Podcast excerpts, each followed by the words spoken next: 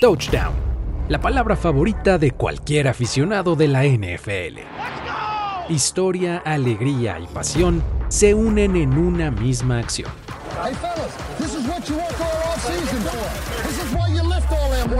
Recordemos 10 touchdowns icónicos anotados en el Super Bowl y las historias que los acompañan.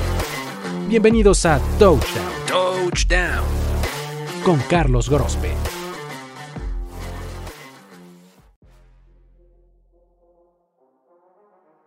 Según el matemático de Harvard, Ali Bisnair, si sumamos la probabilidad de que tus padres se conocieran, más la probabilidad de que quedaran embarazados, de que el espermatozoide correcto fecundara el óvulo correcto, más el hecho de que todos y cada uno de tus ancestros se reprodujesen de correcta manera, la probabilidad de que tú existas tal cual eres es de 1 entre 10 elevado a la 2 millonésima 685 potencia. Sí, eres un milagro. Así de improbable es que existas. Y aún más remota es la posibilidad de que ganes un Oscar a la mejor película o termines como el MVP de un Super Bowl. Sin embargo, esta historia trata de ambas cosas y tiene a la misma ciudad, Filadelfia, como protagonista. Es 1976. Un desconocido actor llamado Michael Silvestre Gardencio busca vender el guion de una película. No muchos están convencidos con la historia y es rechazado en varios estudios. Su situación económica es precaria, al punto de no tener auto y tener que vender a su perro porque no es ni siquiera capaz de alimentarlo. A pesar de todo, su esfuerzo se ve recompensado y dos productores le ofrecen 350 mil dólares para hacer su película. Con todo y el dinero en la mesa, Michael se niega y dice que solo va a aceptar si es él quien da vida al personaje. Actor y productores consideran que Filadelfia es la ciudad ideal para el filme. Ahí lo grabarán y narrarán la historia de un boxeador con nulas esperanzas de ganar algo en su vida. Nada parece indicar que vaya a ser un éxito en taquilla. Escenas improvisadas del boxeador corriendo por un mercado o diálogos inventados por el propio Gardencio hacen que nada ni nadie tome en serio la cinta cuando llega a los cines. Pero de pronto, ese póster, con un hombre de espaldas levantando los brazos y viendo a Filadelfia, consigue una improbabilidad de dimensiones bíblicas.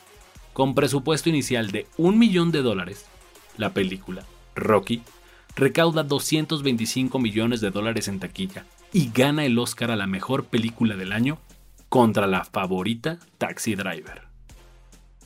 Qué increíble, estarás pensando. ¿Y qué tiene que ver esto con la NFL? Bueno, es precisamente donde comienza la segunda historia.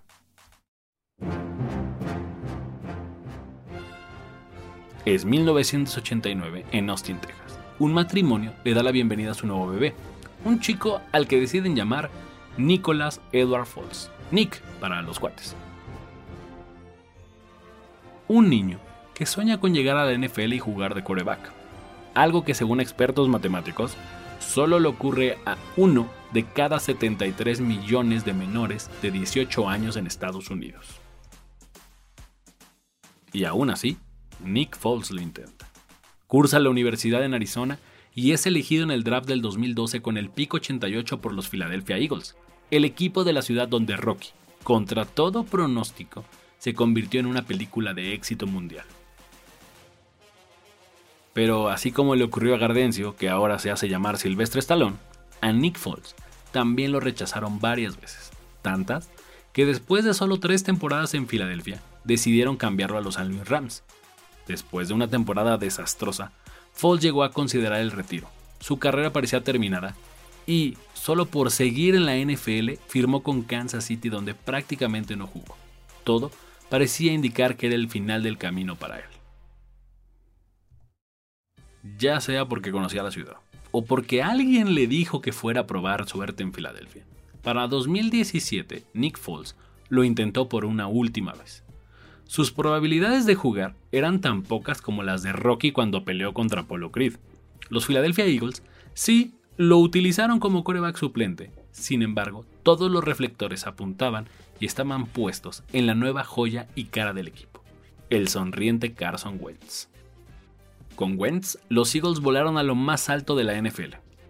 A tres semanas del final de la temporada, nada parecía evitar que Filadelfia buscara su primer campeonato en la historia con Wentz bajo el centro, hasta que, durante un juego contra los Rams, Carson se rompió el ligamento cruzado, quedando fuera por el resto del año.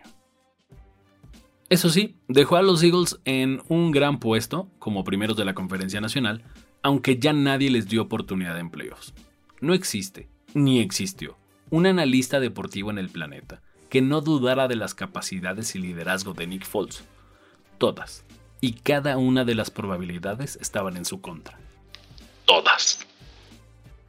La verdad es que mientras escribo esto, imagino a Nick Foles despertando una mañana en Filadelfia, ajustando su ropa, una banda roja en la frente, dando play en su reproductor musical a una canción que ha elegido específicamente para salir a correr esta mañana.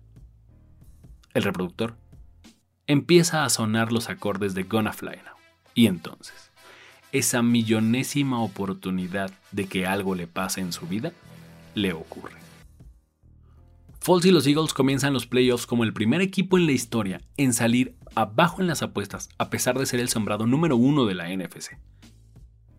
Tras un duelo defensivo y con muchos apuros, Filadelfia logra avanzar a la final de conferencia tras vencer a los Atlanta Falcons. Sin embargo, en ese partido, una vez más, los apostadores no les dan oportunidad ante los favoritos Minnesota Vikings. A Nick se le ocurre hacer lo impensado una vez más. Sale al campo y en la final de conferencia, contra cualquier pronóstico, lanza tres pases de anotación y 352 yardas. Ahora, los bien llamados Underdogs están listos para un viaje al Super Bowl. Filadelfia está ante la madre de todas las improbabilidades. Y es que como si no hubieran sido suficientes milagros y coincidencias hasta ahora, la probabilidad de que Filadelfia derrote a Tom Brady y a los New England Patriots es prácticamente nula. Uno, porque son los Eagles, un equipo que nunca ha ganado un Super Bowl y que ya perdió contra este mismo equipo, contra este mismo coreback, pero ahora mucho más experimentado y considerado el mejor en la historia. Y también porque enfrente tiene a Bill Belichick, una de las mentes defensivas maestras más respetadas de la NFL. Lo único que quiere decir es que es momento de que una vez más en la historia de la humanidad, la cosa más improbable le ocurra al menos pena. Después de casi dos cuartos de juego, los Eagles le han hecho partido a los Patriotas. Su defensiva ha frenado a Brady y Nick Foles ya consiguió un pase de touchdown de 34 yardas. Pero con 38 segundos por jugar, con cuarta y gol. Y arriba en el marcador 15 a 12, Filadelfia decide desafiar nuevamente a las leyes de toda lógica.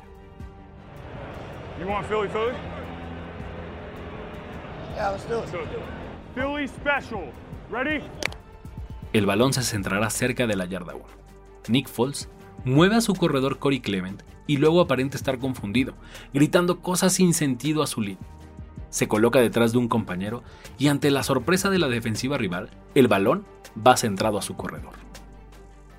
Los Pats ahora están confundidos, más luego de que Clement, después de dar dos pasos, le ha dado la bola al ala cerrada Trey Burton, quien ha comenzado una trayectoria reversible. Nick Foles, por su parte, entra caminando con toda tranquilidad a la zona de anotación sin que nadie lo cubra. Burton se da cuenta de esto y lanza el balón. Los Eagles vuelven a pasarse la ley de las probabilidades por el lugar más oscuro de toda Filadelfia. Una jugada de fantasía, que ahora es conocida como la Philly Special, toma por sorpresa al mundo, tal cual lo consiguió Rocky 42 años antes. ¿Por qué? Tan improbable como el hecho de que Sylvester Stallone creara una película de antología como esa, es que Nick Foles terminara como el jugador más valioso de ese juego al conseguir tres pases de anotación más el que atrapó como si del guion más exquisito creado en Hollywood se tratara. Filadelfia consiguió lo que tantos añoró de la manera menos pensada, con el jugador menos pensado y ante el rival menos esperado. Tal vez la ciudad del amor fraternal debería de cambiar su nombre por la ciudad donde lo improbable es algo que te puede pasar si tan solo crees en ello.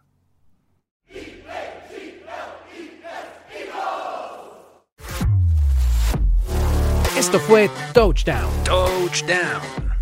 Conducción, guion y concepto, Carlos Gorospe. Una producción de primero y diez.